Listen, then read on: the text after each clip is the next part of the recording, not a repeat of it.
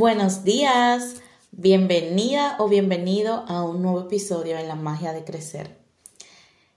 Eh, hoy es un día feliz, un día importante, es un día en el que decido abrirme y abrir como que esa parte de mí en, en este espacio que es muy íntimo, ya lo saben, muy personal para mí.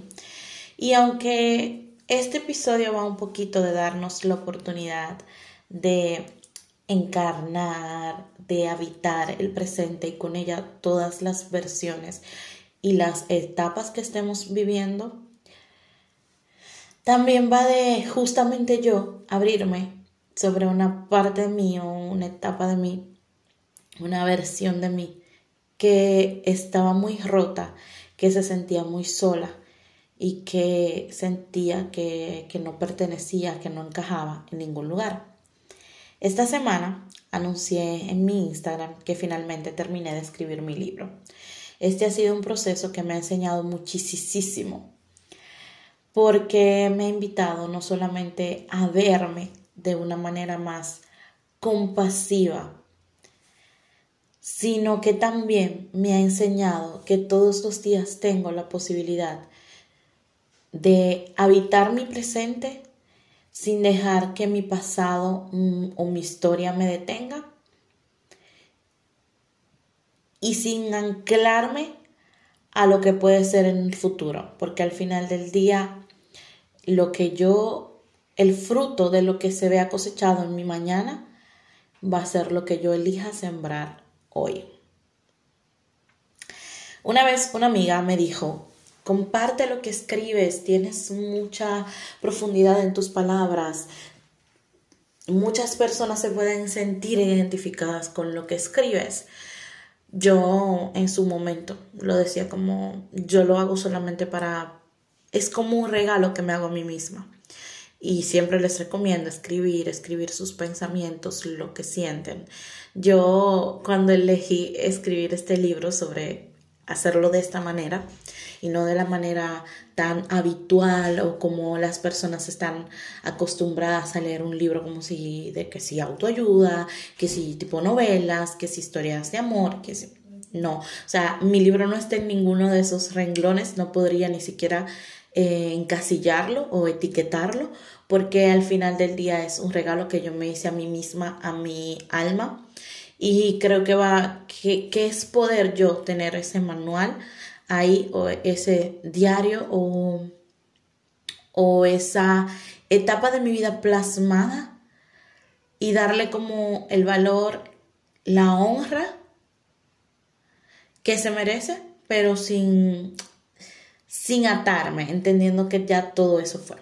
Entonces por eso el día de hoy elijo compartirte como un texto de los que van a estar en ese libro eh, mi libro es una recopilación de todos mis journals, de todas las cosas que he venido escribiendo, de tanto momentos felices como momentos difíciles. Y, y este justo, el que te voy a compartir, no es un momento tan feliz, pero tampoco es un momento tan triste, es un momento que me ha enseñado que está bien no pertenecer, está bien no encajar, está bien el sentirse solo, está bien el, el no ser de ningún lugar ni de ninguna persona. Y justo así se llama el texto. Te lo voy a leer a continuación. De ningún lugar, de ninguna persona. Todos tienen sus propias historias, algunas felices, otras muy dolorosas pero yo nunca he conocido a nadie más rota, triste e insignificante que yo. Una que sienta en carne propia y se anima a expresar lo que duele, no ser de ningún lugar, no pertenecer a ninguna persona. No hablo de pertenencia en ese sentido. Hablo de cuando no encajas en ningún lugar y ninguna persona es tu lugar feliz de cuando no eres la mejor amiga, hermana, hija o incluso refugio para alguien más. Quizá sentirse así es el sueño anhelado de alguien más. Para mí es una vida en soledad, vacía, como si yo perteneciera a otro lugar que ni siquiera sé dónde está. Ya sé, ya sé, es extraño compartir lo que en ese momento pasaba por mi mente, cómo me sentía.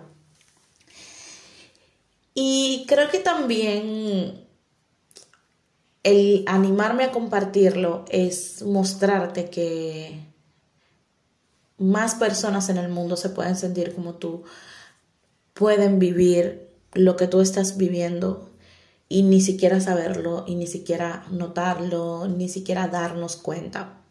Justo también en esta semana tuvo una reunión importante con Chris porque estamos preparando algo importante y muy especial. Y ahí compartiéndonos y eso, cosas, cosas. Eh, ya puedo decir que éramos amigas, pero no era como que sentarnos a hablar de esas cosas más íntimas así y, y eso. Y yo le compartí a Chris que tuve dos episodios de ansiedad en, el año pasado.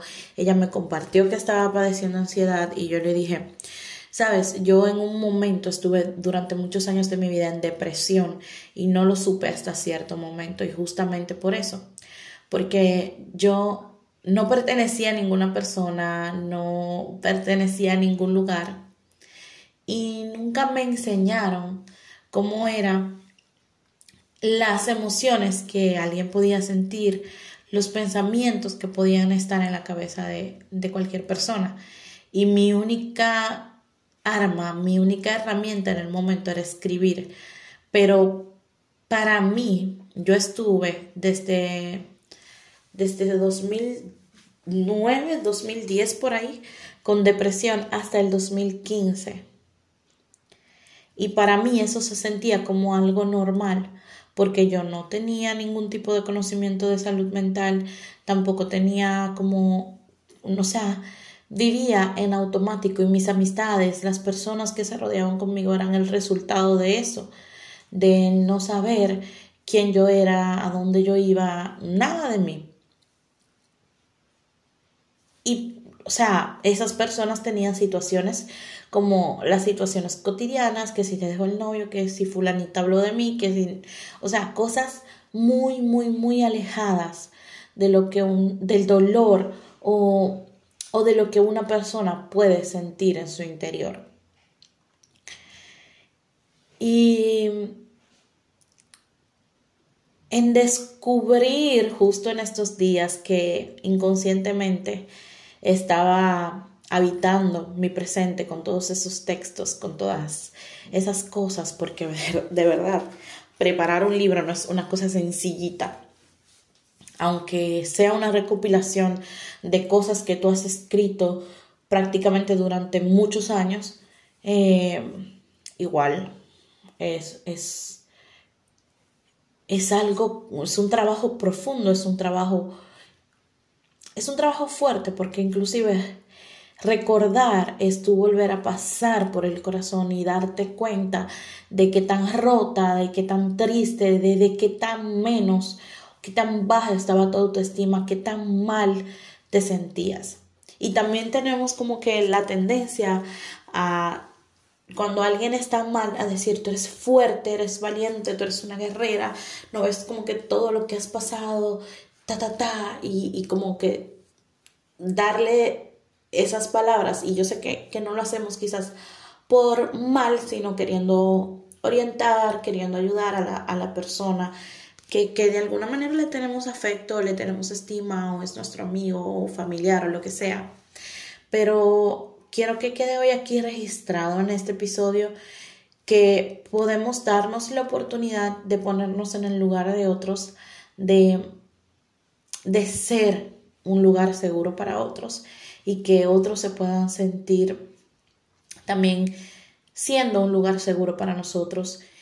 Y quitar como la etiqueta de, la lucha constante, porque inclusive con esas palabras, nosotros como, como conciencia colectiva compartimos una, una serie de, de creencias que yo a veces digo, mierda, será de manera telepática que la pasamos de mente en mente, porque estamos inclusive como si estuviéramos en la era de piedra, como como dice Mía, corre que te come el tigre, corre que te come el tigre y en una lucha constante.